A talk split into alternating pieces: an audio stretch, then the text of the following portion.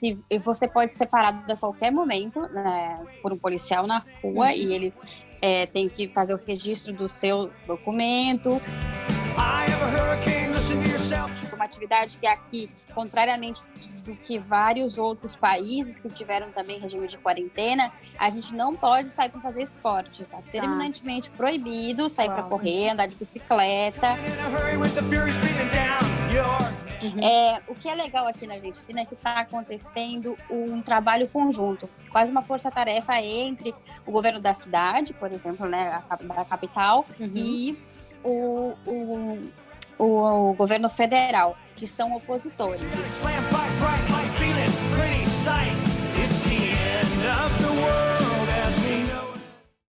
Bom dia, boa tarde, boa noite. Começa agora mais um episódio de Volta ao Mundo em 40 Dias um podcast que procura mostrar um pouco sobre como a pandemia do Covid-19 tem impactado a vida de brasileiros ao redor do mundo. Eu sou Mariana Nadai, uma brasileira morando em Toronto, que segue em quarentena há mais de 60 dias. E o programa de hoje volta para o continente americano, mais especificamente para a América do Sul, na Argentina. Diferentemente dos países que já falamos nesse podcast, que relataram casos do novo coronavírus em janeiro deste ano, na América Latina, o vírus chegou um pouco depois. A Argentina, por exemplo, relatou seu primeiro caso apenas em 3 de março. De acordo com a imprensa local, era um homem que havia voltado de uma viagem da Europa, tendo visitado países como Espanha e Itália, que naquela época despontavam como o epicentro da doença. E a primeira morte do país veio dias depois, em 7 de março. Poucas semanas depois, em 20 de março, quando o país computava 128 casos e 3 mortes, o presidente Alberto Fernandes decretou quarentena total, ou chamado lockdown, no país. Com a medida, que teria validade até pelo menos 31 de março, as fronteiras foram fechadas, assim como a maioria dos estabelecimentos e as escolas. Só permaneceram abertos os supermercados, os pequenos negócios de bairros farmácias e postos de gasolina. A medida também limitou a circulação de pessoas, que só passaram a poder sair de casa para questões essenciais, como idas a supermercados e farmácias. Com essas saídas sendo devidamente justificadas para a polícia, que passou a fazer patrulhas para garantir a quarentena. A gravidade da doença fez com que o fechamento do país permanecesse por muito mais tempo do que o esperado mas a medida parece estar fazendo efeito, tanto que no último dia 11 de maio, Alberto Fernandes anunciou a abertura lenta de algumas regiões, mas manteve o lockdown na capital Buenos Aires, onde são reportados a maioria dos casos, até pelo menos 24 de maio. Hoje, em 23 de maio, a Argentina contabiliza 11,3 mil casos e 445 mortes. Bom, e para contar um pouco como tem sido viver esse momento na Argentina, eu estou hoje com a Luciana Rosa. Tudo bem, Luciana? Tudo bem, Mari. Ah, Luciana, antes de tudo, eu sempre começo com uma pergunta bem básica, que é quanto tempo você mora aí na Argentina, em qual região você mora e o que, que você tem feito por aí, como que é o seu status em relação à imigração aí na Argentina? Bom, Mari, é, tem uma história longa com a Argentina. É. Eu tô morando no país há aproximadamente 10 anos. Eu vim pela primeira vez para a Argentina em 2010 é, para fazer um intercâmbio é, na, na, faculdade. Passei cinco meses, voltei ao Brasil, terminei a faculdade, tive uma experiência de trabalho, sou jornalista, né?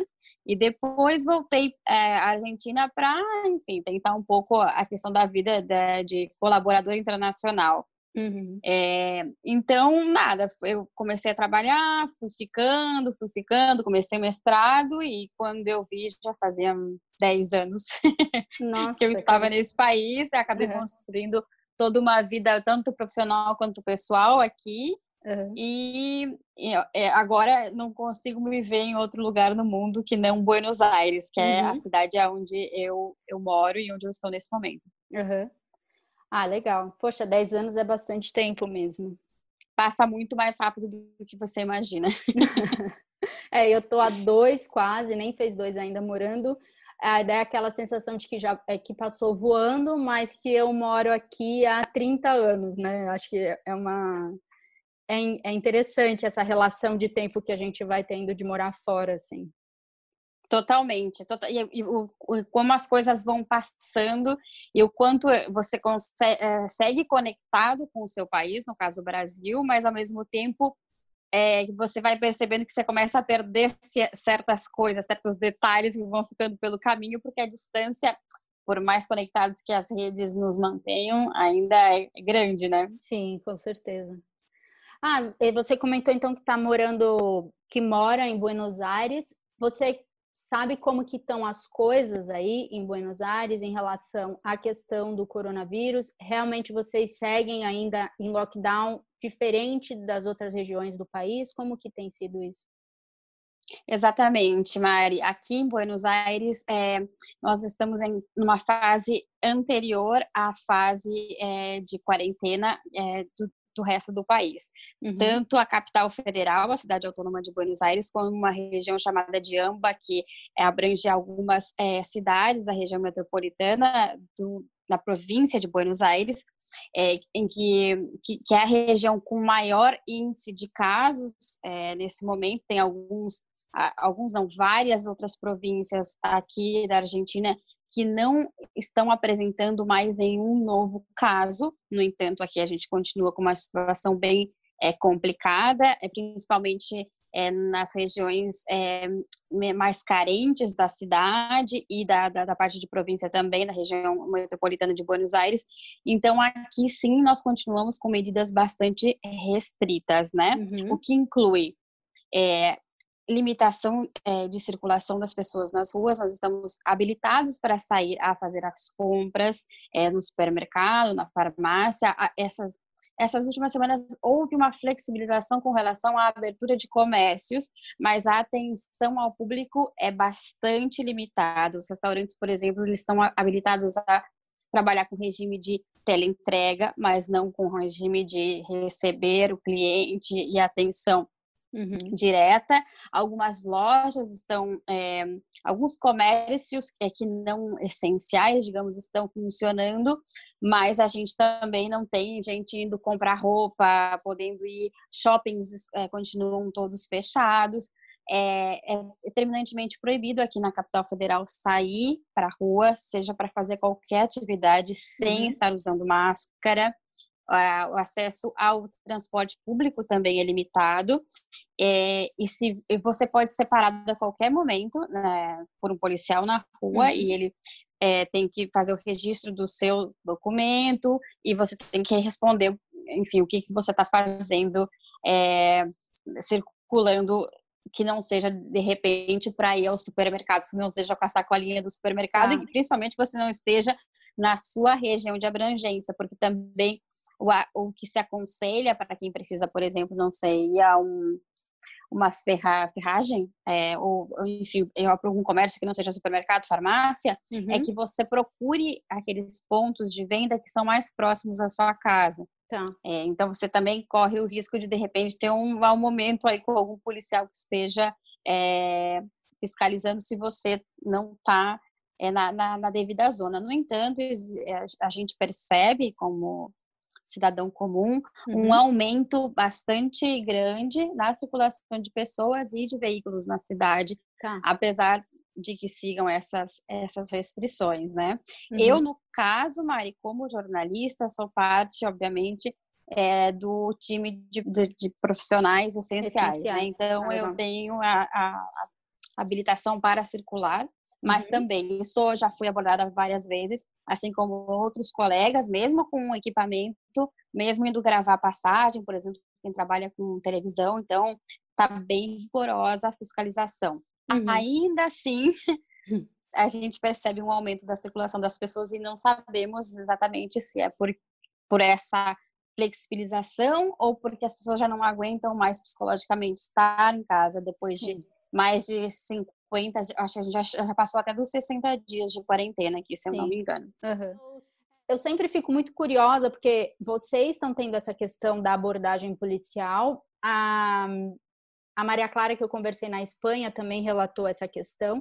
Eu queria entender melhor como funciona isso, né? Então, uh, pode ser que o policial te aborde e daí você tem que preencher um critério ali que, é, que o policial meio vai julgar, ok, então você está na rua. Como que você comprova que você está indo ao supermercado mesmo sem levar uma sacolinha, por exemplo?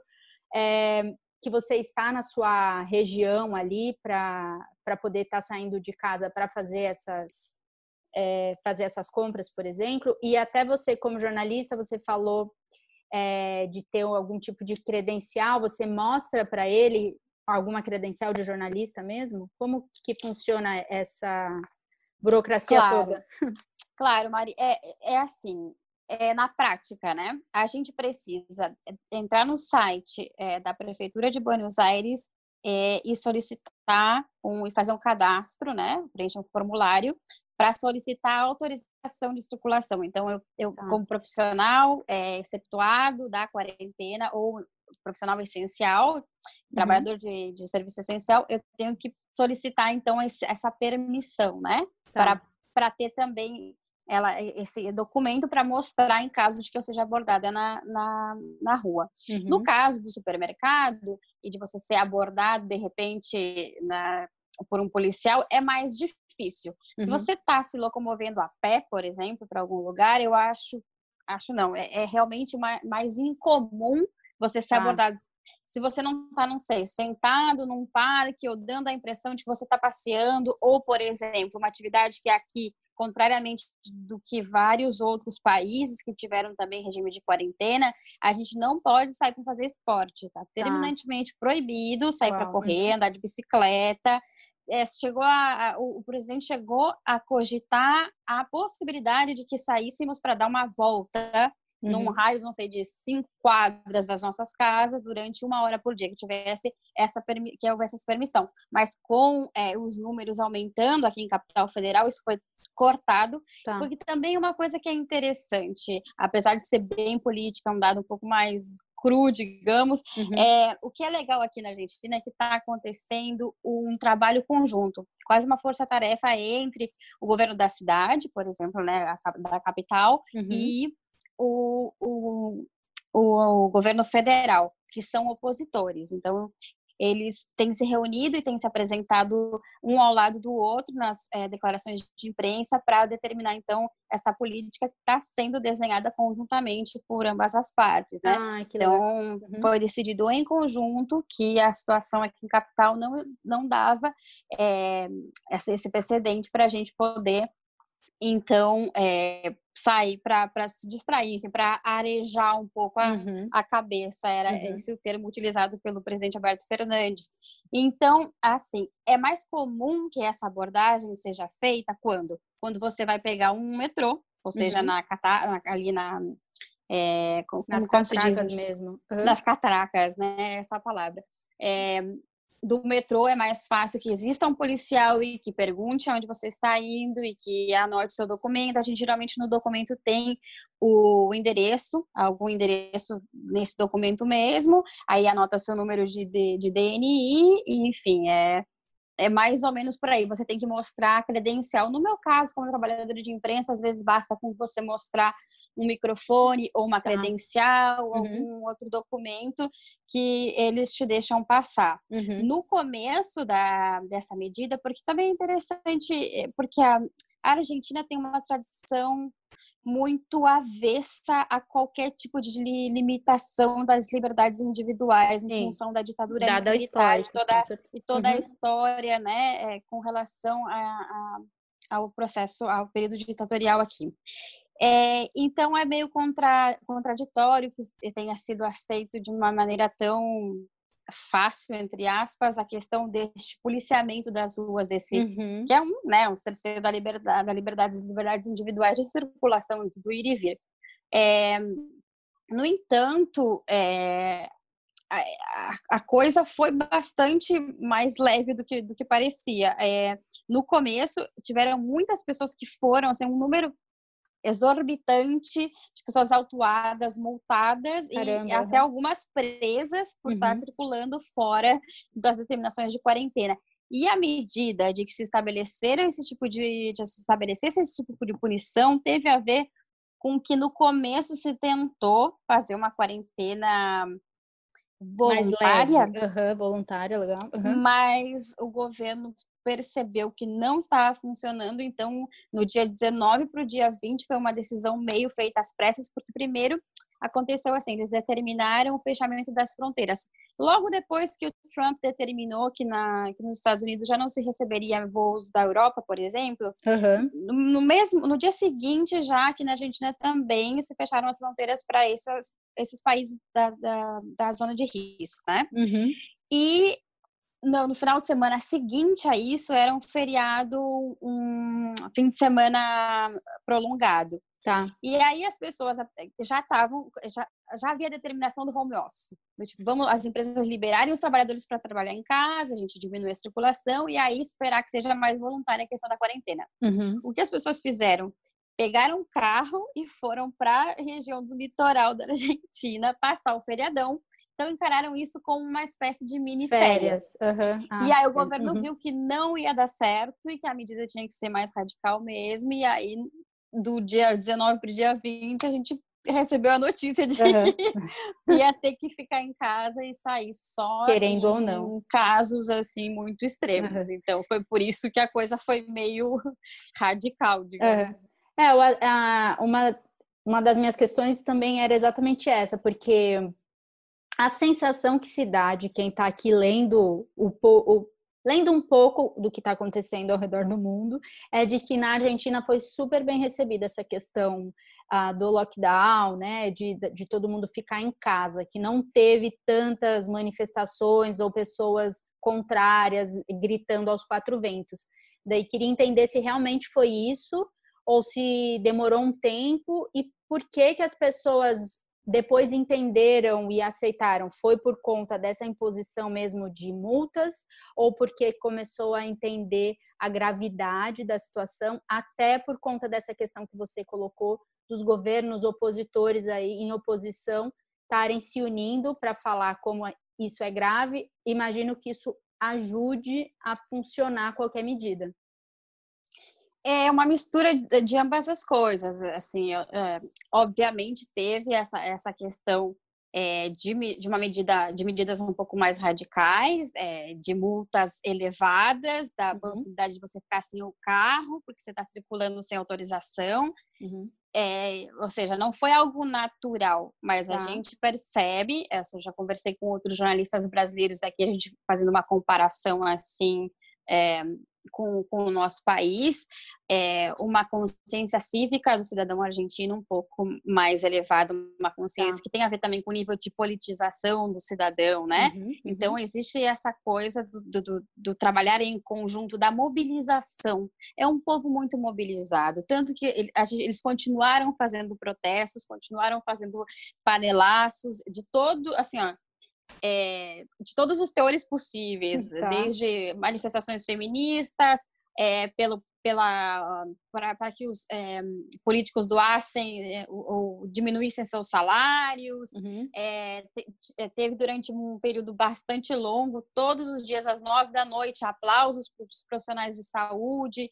Então, é um povo que ele não fica quieto de jeito nenhum uhum. e ele se une muito. Então, essas coisas daqui a pouco tá no Facebook, daqui a pouco tá, na verdade, mais no Twitter. Aqui o Twitter é um pouco mais popular nesse sentido. Então, daqui a pouco tá todo mundo na mesma, sabe? É, é, é um povo bastante organizado nesse sentido, né? Uhum. Tanto que a expressão panelaço vem daqui, né? Uhum. Então, eu acho que teve muito isso, de uma consciência cívica bastante forte. Uhum. E, obviamente, a gente precisa dizer isso, eu acho necessário demais nesse momento que o Brasil está passando. Um governo que acredita na ciência, um uhum. governo que é, é de alguma maneira, organizou uma comissão especial de combate à pandemia. Então, uhum. foi encarado de uma maneira muito séria. E eu Legal. acho que a partir do momento que é, o poder central do país encara de uma maneira séria, a população fica, opa, a gente precisa prestar atenção nisso, está realmente acontecendo, é uhum. um risco, sabe? Vamos, vamos fazer o possível para que os danos sejam os menores é, possíveis, possíveis, né? É. Uh, falando um pouco de como tem sido para você essa questão do lockdown, uh, você mesmo falou que trabalha com imprensa, então é um, é um trabalho essencial, acaba que você tem mais permissão para circular e tal. Mas como que o coronavírus mudou a sua rotina? Você podia contar um pouco? Claro, é, é estranho porque a gente, como correspondente internacional, principalmente trabalhando independente é, freelance, enfim, a, até não, né? Até quem é contratado é um trabalho muito solitário, muito uhum. canseiro. A gente fica, uhum. acaba sendo o contrário da, das outras pessoas, assim, trabalha o dia inteiro em casa e à noite, sei lá, vai comer fora com um amigo para sair um pouco dessa rotina de ficar tanto em casa. Uhum. No meu caso, o que, o que modificou? Bom, a maneira de você apurar, a maneira de você é, sentir a cidade é, é, é muito muito, me, muito menor as saídas, muito menor o contato. É, a questão de, por exemplo, eu divido meu apartamento com um amigo, então uhum. ele passou a trabalhar em casa também. Então eu passei a ter que dividir o meu espaço de trabalho que eu não estava acostumada. Sim. É, e aí os horários vão se modificando, é aquela coisa, olha, eu vou fazer, vou, vou gravar um off agora, tá? Você tem como ficar em silêncio, aí ele recebeu uma chamada por Zoom justo na hora do off, essas coisas. Ou eu, sei lá, vou fazer uma transmissão ao vivo agora para um canal aqui da Argentina. Aí também ele recebeu uma chamada por Zoom, não sei quem é a conexão cortar, porque não era suficiente para os dois. Essas uhum. coisas que vão acontecendo.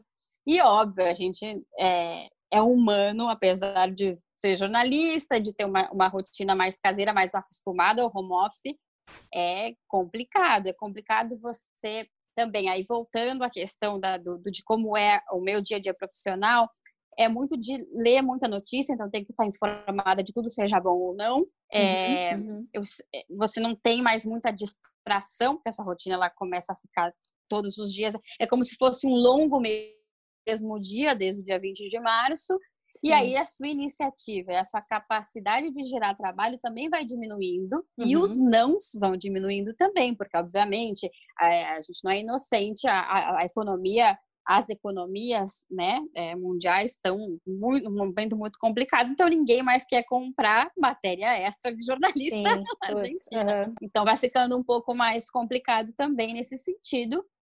Mas, assim, num, a grosso modo, não posso te dizer que mudou muito, porque o meu sempre foi trabalhar de pijama e fazer transmissão ao vivo de Havaiana e meia uhum. e maquiada na parte de cima do Sim. mas, enfim, então, acho que está todo mundo na mesma. Sim, mas isso profissionalmente, né? Pessoalmente, como que mudou sua rotina? Se mudou, né? Ah, mudou muito. Eu sou uma pessoa super social, que tá sempre. Por exemplo, uma coisa que eu adoro é sair para comer fora. Uhum. Então, é algo que eu faço pelo menos quatro vezes por semana, três vezes por semana, mínimo. E isso diminuiu, obviamente, a zero, né? Sim. Nem delivery, nem, nem teleentrega eu peço mais.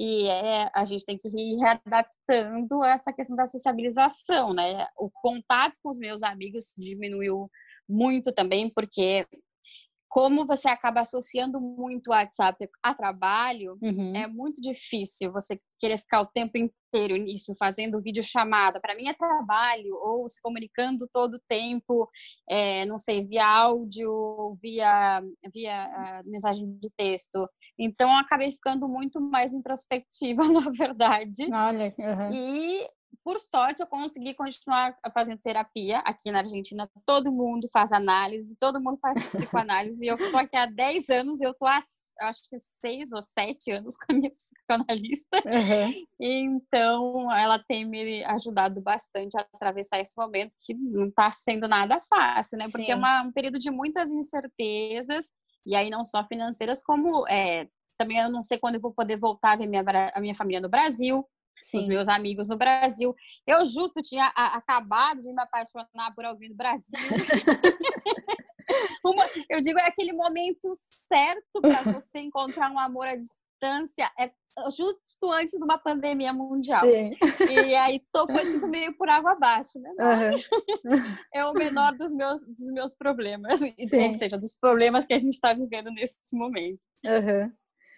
Você mencionou um pouco dessa questão da economia no mundo e tal. Como que tem sido aí na Argentina em relação a essa segurança, talvez, que o governo possa dar para as pessoas continuarem em lockdown? Existe isso?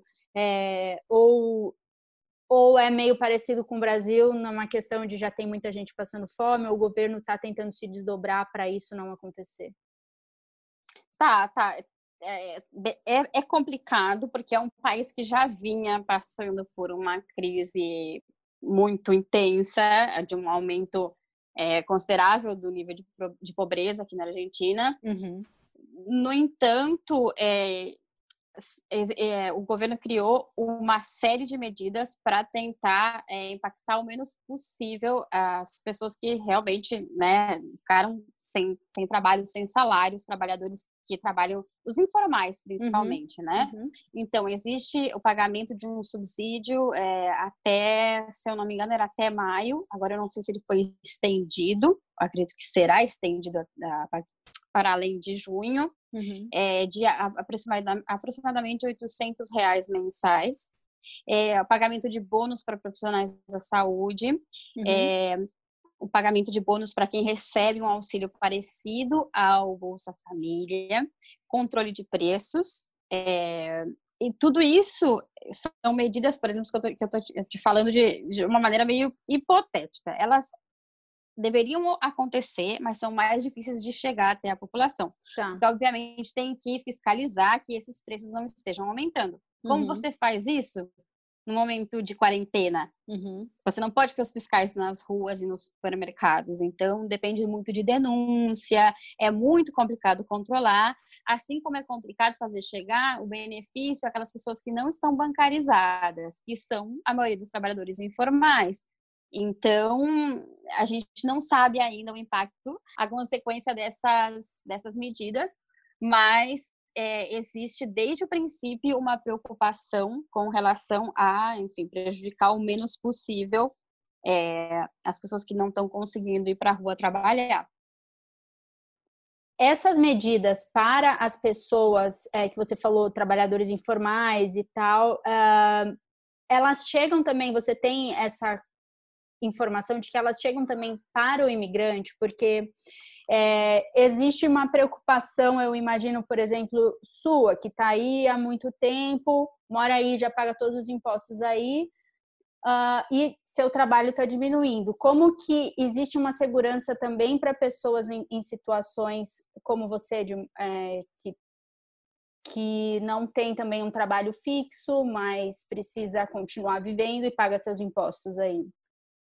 Claro, é, é muito interessante essa pergunta, porque é, existe também o subsídio para aqueles trabalhadores informais, não só os que são beneficiados é, com algum programa é, de apoio do governo, como a espécie de Bolsa Família daqui, não? Uhum. É, por exemplo, se eu fosse, se eu exercesse a mesma profissão, é, mas fosse argentina, provavelmente pelo tipo de, o nível de faturação que eu tenho anual, dentro do que seria eu acho que é o MEI no Brasil correspondente ao, uhum. ao, meu, ao meu, tipo de, de trabalho aqui na Argentina, o tipo de imposto que eu pago, né? É, se eu fosse naturalizada argentina, eu sim teria é, direito, mas no caso, como eu não sou, eu não tenho direito a esse benefício, né? Uhum, uhum. O que eu não sei até que ponto é, é, é justo ou não, né? É muito sim. difícil de você mesurar essas coisas até porque, por exemplo, como brasileiros residentes, dentro do que é a política de Mercosul, que a gente conseguia muito fácil a questão da residência permanente aqui, eu acredito que tenhamos uma população bastante grande de brasileiros, por exemplo, vivendo. Uhum. Então, não sei até que ponto também a máquina do Estado tem dinheiro suficiente para bancar, né? Esse, Todo mundo, né? Toda essa galera. E aí acaba acontecendo o quê? Porque uma coisa é né, o imigrante brasileiro, que tem muito estudante de medicina, muita gente que vem com um pouco de grana e não, e que principalmente não está é, numa, num nível quase de refugiado, como os, os venezuelanos, por exemplo, que vêm muitos para cá porque já não têm oportunidade de trabalho na uhum. Venezuela, uhum. então vêm procurar trabalho aqui na Argentina e às vezes acabam trabalhando obviamente com, a, com os regimes de, de entrega, né, aqueles trabalhos informais de entrega, uhum, uhum. e é, na verdade agora aumentaram, aumentou muito a demanda por esse tipo de profissional, mas você não tem nenhuma garantia, né? Sim. Tanto que já existe o fenômeno de retorno de alguns trabalhadores, principalmente acho que na, na fronteira com o Brasil, de retorno, retorno é, de venezuelanos para o país, porque eles não têm mais de onde tirar é, dinheiro, porque uhum. não existem mais os trabalhos que eles estavam ocupando, e uhum. enfim, não, também não tem onde morar, não tem nenhum de, tipo de familiar que possa te receber, então acaba ficando um pouco à mercê, né, da, uhum. da própria sorte no momento em que a economia não está não tá gerando nada, e também é, aqui na Argentina e aí, quando te falo de Argentina, estou te falando de capital federal sempre, tá. né? Porque é muito diferente. É, a maioria dos trabalhadores é, da área de gastronomia são venezuelanos e colombianos ou uhum. imigrantes. Uhum. Existe essa área da atenção é mais ocupada por esse tipo sim. de de serviços, de... sim, então. Uhum. Exato. É, esse tipo de nacionalidade de imigrantes é, dessa, dessa região. Então, com os restaurantes fechados, Sim, muita gente ficou sem trabalho. Uhum. Por enquanto, os dados que eu tenho para te dar são aumento é, de contaminação em zonas é, como a espécie das favelas aqui da Argentina. Tá. Agora, alguma consequência direta, assim, algum caso particular com relação já ao deterioro da economia, ainda não. Uhum. Mas a gente sabe que as consequências vão ser bem complicadas, né? Apesar de o país já tá, já, já vir de uma situação não muito cômoda. Sim.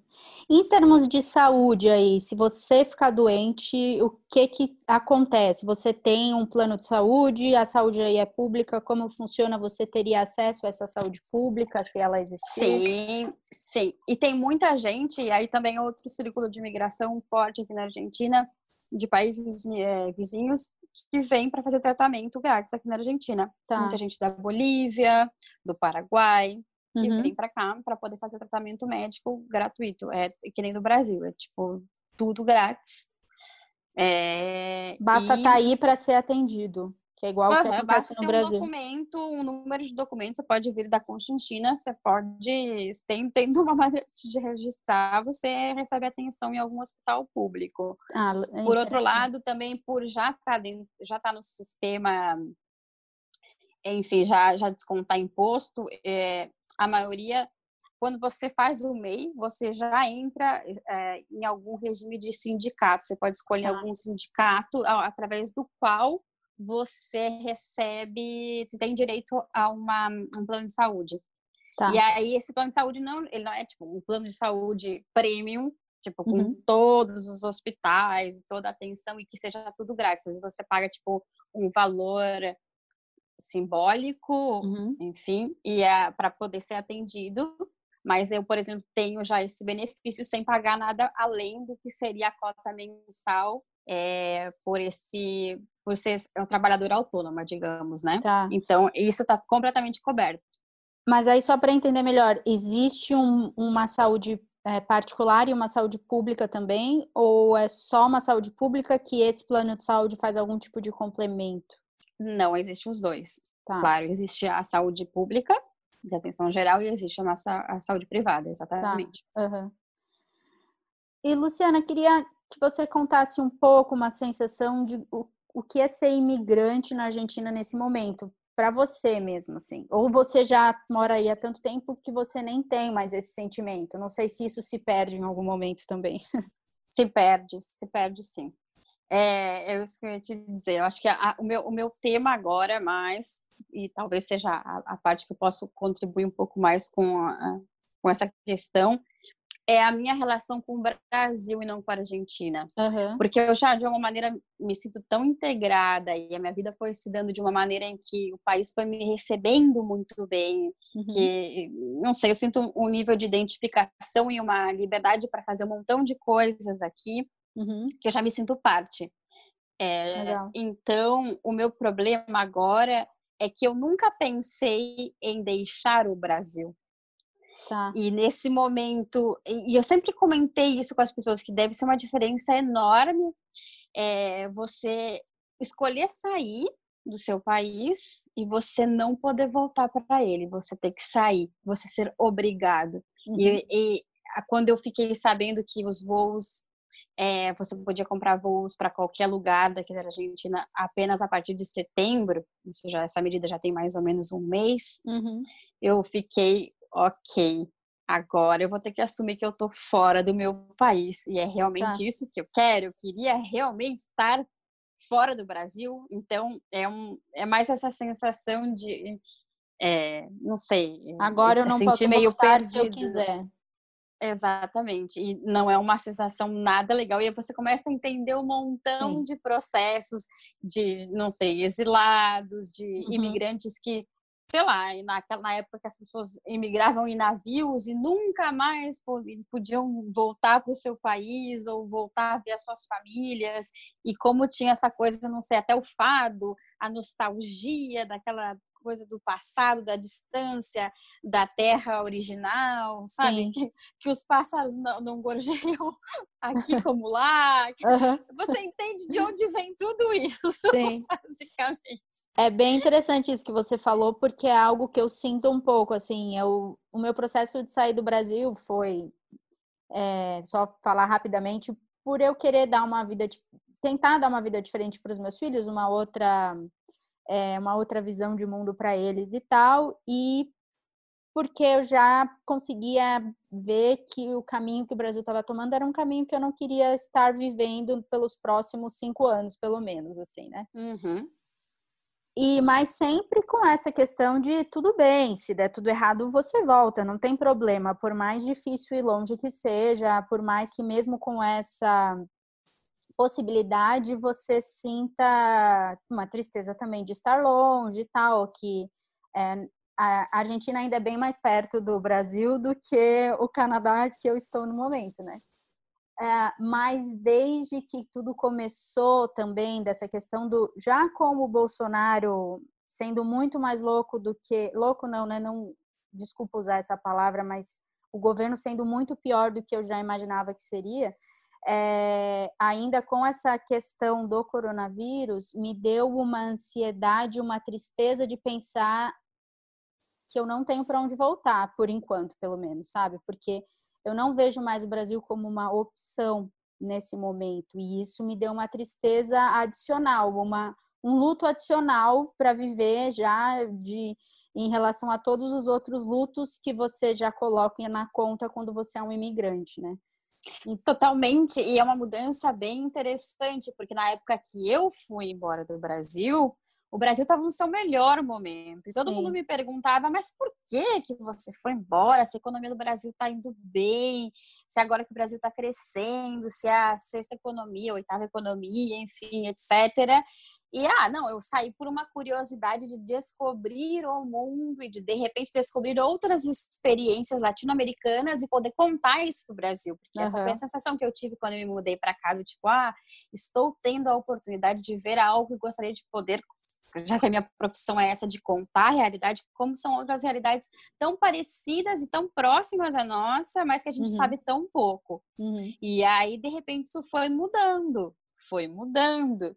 E aí agora eu me encontro naquele momento em que eu dou graças por estar aqui, por me sentir muitíssimo mais protegida que uhum. toda a minha família que está no Brasil e, e toda a população de lá, porque enfim, a gente realmente o que a gente comenta com os meus amigos aqui brasileiros é que tivemos muita sorte de estar no Brasil nesse momento. Não, uhum. tem, não tem outra possibilidade de estar uhum. melhor amparado. Sim. Ah, então acho até que você já me respondeu a questão que é se você preferia. Onde você preferia estar vivendo nesse momento, né? Porque até é, essa questão de não poder ir para o Brasil agora também traz isso que você falou de um outro sentimento diferente. Será que então eu não deveria estar lá, já que eu não posso voltar, sabe? Então, uhum. que, qual é a sua resposta para essa pergunta? Você gostaria, preferiria estar vivendo no Brasil ou não? É quase uma sessão de análise isso aqui, porque assim, é, para além desse sentimento com o Brasil, que obviamente vai ser o meu vínculo desde sempre, o meu, vai ser o meu país desde sempre, a uhum. minha casa hoje é aqui. Uhum. E eu não gostaria de estar passando esse momento ou uma quarentena que não fosse no meu lar. E o meu uhum. lar, sem dúvida nenhuma, hoje é em Buenos Aires. Uhum. Legal. É, eu sinto isso também aqui, assim, é... eu ainda não tinha 100% me sentido em casa, mas eu acho que todo esse processo me ajudou a me sentir mais pertencente, assim, né? Até uhum. De todas as incertezas que a gente vive, o Canadá hoje consegue me dar uma estrutura para ter mais certezas, assim. Então, uhum. eu a, a, acabei que aqui ficou nesse momento, pelo menos, marcado como o meu lar nesse, durante esse período. Assim. Então, acho que deu essa sensação também, igual a sua, de estar em casa vivendo isso, é onde eu precisava estar, né? E você precisa de estabilidade, porque a gente está atravessando um momento de tanta incerteza, tanta instabilidade, que você precisa se agarrar de alguma coisa. E é Sim. ótimo poder ter essa, essa referência de, não, pera, mas tá todo mundo trabalhando em equipe para essa coisa ficar melhor. Uhum. Beleza, então vamos, vamos acordar, vamos lá praticar yoga, vamos fazer uhum. o almoço, vamos, vamos juntos ser essa equipe, né? Por mais no individual você tá ajudando essa equipe, né? Exatamente, exatamente, Mari. Ah, é até legal isso dessa última frase nossa agora, porque me leva a uma questão que talvez seja essa resposta para isso, mas que ah, nos últimos dias aí a Argentina ganhou um, um, destaque diferente na imprensa brasileira, principalmente por conta de uma coletiva de imprensa com o presidente do Brasil, o Jair, o Jair Bolsonaro, é, em que um jornalista perguntou por que que justamente a Argentina tinha menos mortos por coronavírus do que o Brasil. E a resposta do Bolsonaro foi justamente uma resposta bem evasiva, como sempre dizendo que a Argentina tinha uma população menor e que é, não era possível se basear por números totais, mas que era importante que se fizesse uma comparação proporcional do número de mortes. Bom, e aí se a gente faz essa, essa comparação proporcional, ainda assim o Brasil continua perdendo até a Folha de São Paulo, no dia 14 é, de março, fez. É, de maio, de maio. Isso, desculpa. Obrigada. Uhum. No dia 14 de maio, fez essa conta. E eu acho importante dizer o dia porque os números mudam, principalmente no Totalmente, Brasil. Totalmente, sim. É, a galope, exato. né? Exato. E, e, no dia 14 de maio, o resultado de taxa de mortes por milhão de habitantes na Argentina era de 8 mortes por milhão e no Brasil o número era sete vezes maior, 66 mortes a cada um milhão de habitantes. Para você ter uma ideia, eu tenho aqui 7,4 da Argentina, 63,2 do Brasil. Para uhum. você ver como flutua. Às vezes você dá esse número de manhã, de tarde, de tarde já é outra já é coisa. Exatamente. Exatamente. É, e eu queria saber de você, Luciana, o que para você, então, já que o presidente do Brasil não consegue responder essa pergunta, não quer, não é nem não consegue, né? Ele não quer propositadamente responder essa pergunta, né, na minha humilde opinião, eu queria saber de você qual a sua opinião para essa diferença. Por que, que na Argentina morre-se muito menos do que morre-se no Brasil por coronavírus hoje? Porque a Argentina tomou as medidas necessárias de uma maneira muito rápida e uhum. foi estudando a reação das pessoas e tomando medidas ainda mais radicais do que a gente falava no começo desse episódio uhum. com relação a como conduzir a quarentena. É muito importante a gente lembrar que foi o primeiro país latino-americano a registrar uma morte por Covid-19, foi a Argentina. Uhum. E a partir daí, a partir desse susto, de tudo que já está, se estava vivendo tanto na Ásia quanto na Europa, uhum. e bom, nos Estados Unidos também não estava na situação que está hoje em dia, não estava nem perto. Uhum. É, a Argentina já começou a tomar medidas. Uhum. Então, para mim, foi rapidez é, de reação, uhum. aprender com o que estava acontecendo fora do país e levar principalmente muito a sério, nunca em, em momento algum considerar que essa é apenas uma gripezinha. Uhum. E é interessante também frisar porque tiveram outros países que até mudaram as suas posturas como a uhum. Inglaterra, por exemplo, que começou com uma política de, bom, vamos contaminar toda a população. para que assim contaminação assim, de criem... uhum. Exatamente, se criem defesas naturais, assim como a Suécia também, que foi, é, de fato, curiosa, de uma maneira muito curiosa a comparação que o Bolsonaro utilizou para uhum. falar, para criticar a quarentena geral aqui da Argentina, que ele comparou o socialismo, né? É, ele, ele comparou com a Suécia. Bom, a Suécia tem realmente muitos mais casos por milhão de habitantes ainda Sim. do que o Brasil. É. Então, e o, e o, curioso disso tudo é que na sexta-feira anterior ao 14 de maio, na apresentação na coletiva de imprensa que o Alberto Fernandes deu para comunicar o segmento da política de quarentena, como seguiriam os próximos 14 dias, uhum. é, ele usou a Suécia e a Noruega como comparação. Por quê? Porque ele disse que esses países são países que possuem um Estado presente, uhum. ou seja, um Estado forte, um uhum. estado de bem-estar social elevado, que uhum. então poderiam ser comparados com a estratégia política que está sendo aplicada aqui na Argentina, apesar das lógicas científicas serem diver, divergentes. Uhum. E aí ele apresentou como, bom, aqui é a Suécia, que sempre é um exemplo para todo mundo, to, foi por esse caminho, não deu certo. certo. Para que vocês vejam como esse caminho que a gente está tomando é extremo, exige que é, que, enfim, sacrifício de todas as partes, tanto da economia quanto psicológico das pessoas, enfim, mas está dando resultado, tanto que a gente conseguiu diminuir muito a curva de contágio. Sim. Não sei como isso vai ficar agora, a gente está realmente com um crescimento elevado em, em capital federal, mas por enquanto, dentro do que é um panorama, panorama latino-americano, a gente ainda está bastante bem. Sim. É, e é interessante ver essa questão que se coloca que o presidente não nega as dificuldades que se tem desse momento, né? Ele não fala tudo bem, as pessoas vão ficar desempregadas. Ele sabe que as pessoas, né, estão sem dinheiro, ele sabe que a economia do país não vai sair dessa numa boa, mas ele entende também é, a importância que, se é, que é nesse momento de se manter né, nesse lockdown, por, porque é aquela questão, né? Não adianta a gente falar de economia hoje se amanhã tiver todo mundo morto e não tem quem erguer a economia, né? Uma questão bem também simples nesse um, um mais um, que para mim, e acho que para muitas pessoas é bem evidente, mas que para algumas também não é, né?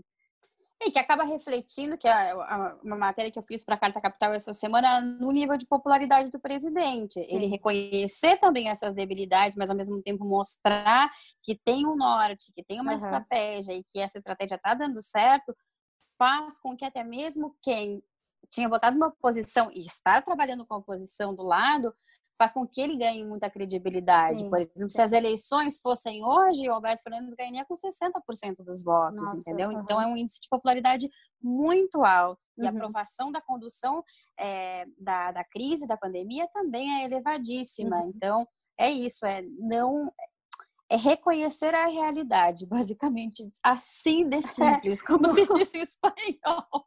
É bem interessante, não é muito difícil reconhecer o que está acontecendo, né? Não sei por que essa dificuldade em alguns lugares. Não entendo também, né? Mas não somos exclusividade, tá? Os Estados Unidos Sim. também, para ter um presidente linha dura nesse sentido. Exatamente. É. Ah, Luciana, eu queria já encaminhar aqui para o final da nossa conversa, eu queria saber se você já consegue apontar ou se você acha besteira apontar. Estou vendo muita gente também falando que realmente não se deve pensar assim ou whatever, mas assim, se você já consegue entender quais lições legais de se tirar desse momento e os seus maiores desafios enfrentados até então as maiores lições. Assim, é, antes de fazer jornalismo, eu estudei história, né? Uhum. E quando a gente estuda história, a gente passa por vários momentos, como, por exemplo, sei lá, peste negra, Guerra Fria. O próprio 11 de setembro foi um momento de incerteza, apesar de a gente nunca ter tido um mundo tão globalizado e tão conectado e estar tá passando por uma situação assim tão junto, tão concomitante, digamos, né? Uhum. É, então, eu tenho uma tendência a pensar de que o mundo vai ser diferente, mas eu não sei por quanto tempo a gente vai ficar diferente. A partir tá. do momento que a gente conseguir ter uma, ter uma vacina, enfim, que as coisas começarem um pouquinho a voltar ao normal. Uhum. No entanto, também sou muito cética com relação a todo, toda a questão da tecnologia, ou seja, uhum. que em algum momento a tecnologia vai superar o homem. Uhum. Eu acho que esse momento vai servir para a gente voltar um pouco mais para uma, uma questão me, menos redes, mais humano. É, a uhum. gente está tendo é, uma overdose disso que eu acho que vamos voltar para o analógico um pouco, sabe? Uhum. Eu acho que uhum. vai, vai haver, eu acho, uma revalorização de certas coisas que a gente estava esquecendo, que era tipo ter que ir a um restaurante e dizer, bom, deixa o celular e conversa com seu amigo. Eu espero uhum. que sirva bastante para isso. Uhum. Não sei por quanto tempo esse efeito pode chegar a durar, mas acho que pode ser bastante prometedor e também, por outro lado, abrir os olhos com relação a certa, certos processos que são um pouco invisíveis, como o deterioro é, dos nossos recursos enquanto planeta, né? Eu uhum. acho que, de repente, esse wake-up call pode servir um pouco para isso. Olha, a gente precisa cuidar de um montão de outras coisas, porque senão daqui a pouco tem um outro coronavírus e outra pandemia, e enfim, a gente vai... E esse coronavírus pode... É, tomar várias, é, vários formatos. Eu acho uhum. que e outra, é, a gente pode trabalhar em conjunto, entendeu? É aquela coisa, é, cada um fazendo a sua parte serve, uhum. sabe? Eu acho que nesse sentido, eu sou, sei, sou muito otimista. eu acho que vai servir para muita coisa boa. Eu só não sei por quanto tempo esses efeitos vão durar, porque uhum. é isso. A humanidade ela esquece muito rápido. Muito rápido. A gente está uhum. vivendo coisas no Brasil que a gente já viveu e a gente sabe, particularmente no nosso caso, que a gente uhum. esquece rápido demais. É verdade. E em relação aos desafios seus enfrentados até agora, quais vocês, qual você acha os maiores aí que você acha que já viveu? Não, o, o, principal desafio para, no, no, meu caso, pessoal, é a perda do controle. Você uhum. se dá conta de que você não tem controle de absolutamente nada, do seu futuro, que não, não as coisas não dependem de você. É, porque a gente também, na nossa sociedade capitalista, como a gente foi educado, a ideologia do merecimento faz você pensar que é só você acordar todo dia de manhã, às seis da manhã, e trabalhar muito, estudar muito, que você vai conseguir. Uhum. Tudo que eu quiser, o cara lá de cima vai me dar, sabe? Uhum. Aquela coisa, a geração Xuxa. Uhum. E não é assim. Sim. E aí, quando é muito difícil você aceitar essa perda do controle. É, que, enfim, não depende de mim que eu não possa sair, que Exato. eu não possa ver minha família, que eu não possa vender uma matéria, uhum. é, que existem condições de temperatura e pressão que determinam também a realidade que a gente acaba vivendo, né? Uhum. É basicamente, para mim, o pior desafio é esse: é perder a ilusão de controle. Entendi. Ah, legal falar de ilusão de controle, porque é bem isso, né? É uma pura ilusão. Exato. Ah, e você comentou essa questão de mudanças que ocorreram, que você não sabe o quanto tempo que vai ficar, mas é, você até pincelou aí o que você é, que você achou legal essas mudanças, mas o que você gostaria que permanecesse, que a humanidade realmente entendesse é isso, vamos manter assim para sempre. Esse essa capacidade de trabalhar em conjunto, acho que a, a, uni, que a união faz a força. E uhum. principalmente que cada um de nós está interligado, que as nossas pequenas ações do dia a dia interferem. É, uhum. É, por exemplo, uma se assim, materializando bem no, no, numa coisa é, da pandemia, o uso da máscara. Uhum. Para que eu vou usar máscara se a máscara ela não impede que eu me contagie? Não, você não usa a máscara porque você não vai se contagiar, você usa pelo outro. Uhum. Então, que você não me contagie e que eu não te contagie. Eu uso uhum. para não te contagiar, você usa para não me contagiar. Acho que uhum. essa lógica eu gostaria muito que permanecesse por um pouco mais de tempo, uhum. mas eu tenho a impressão de que a pessoa não entendeu e que não está usando a máscara por isso. Uhum. Mais porque é uma regra, ou porque pela... é um costume, ou porque pelas dúvidas, ou não entende muito bem como funciona. Uhum. Eu adoraria que a humanidade entendesse como funciona e que isso permanecesse com a gente a de eterno. Sim, é, seria ótimo mesmo.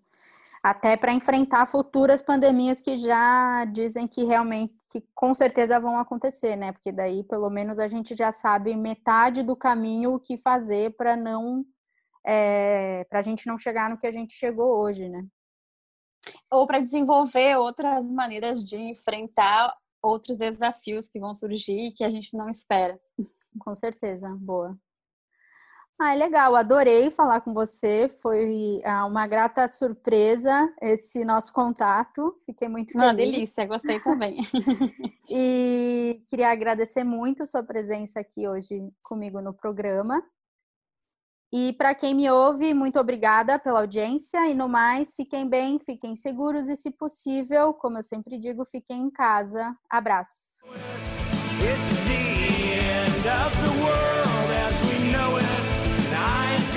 far.